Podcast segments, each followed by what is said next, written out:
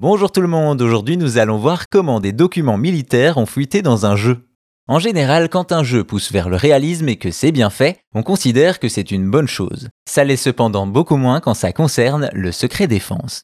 Nous sommes en 2021 sur les forums du jeu War Thunder, un free-to-play qui nous met aux commandes de véhicules militaires sur une période allant de la Seconde Guerre mondiale aux guerres contemporaines.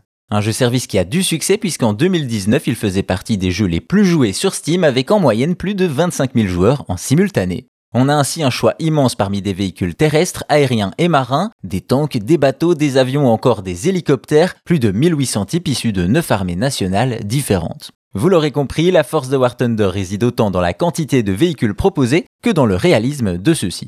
Une caractéristique qui attire les fans de mécanique militaire sur les forums du jeu pour le meilleur, mais aussi pour le pire entre 2021 et 2022.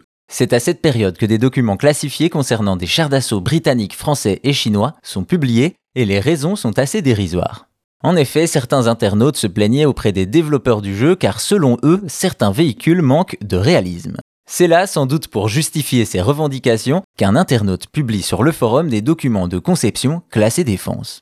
Bien entendu, cela n'a pas marché et le studio hongrois Gaijin a supprimé les documents et précisé qu'il y aurait des sanctions et qu'il était absurde de croire qu'ils intégreraient ces changements à leur jeu. Mais ce n'est pas tout, quelques mois plus tard, d'autres documents fuitent sur le forum.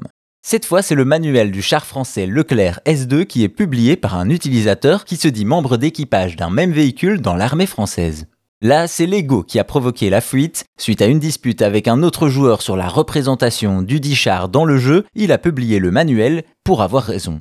Là aussi, Gaijin a vite supprimé le post et publié un message disant qu'il prendrait des sanctions et rappelant que divulguer ces documents met en danger les militaires qui utilisent ces engins au quotidien. Fort heureusement, ces fuites n'ont pas eu de conséquences car les informations divulguées étaient déjà disponibles et connues. Tout de même, les services de renseignement du monde entier surveillent de près ces publications qui peuvent s'avérer très intéressantes pour trouver des informations sur un véhicule spécifique. Voilà donc comment des documents militaires top secrets se sont retrouvés dans un jeu par des joueurs qui voulaient plus de réalisme, sans doute un peu trop.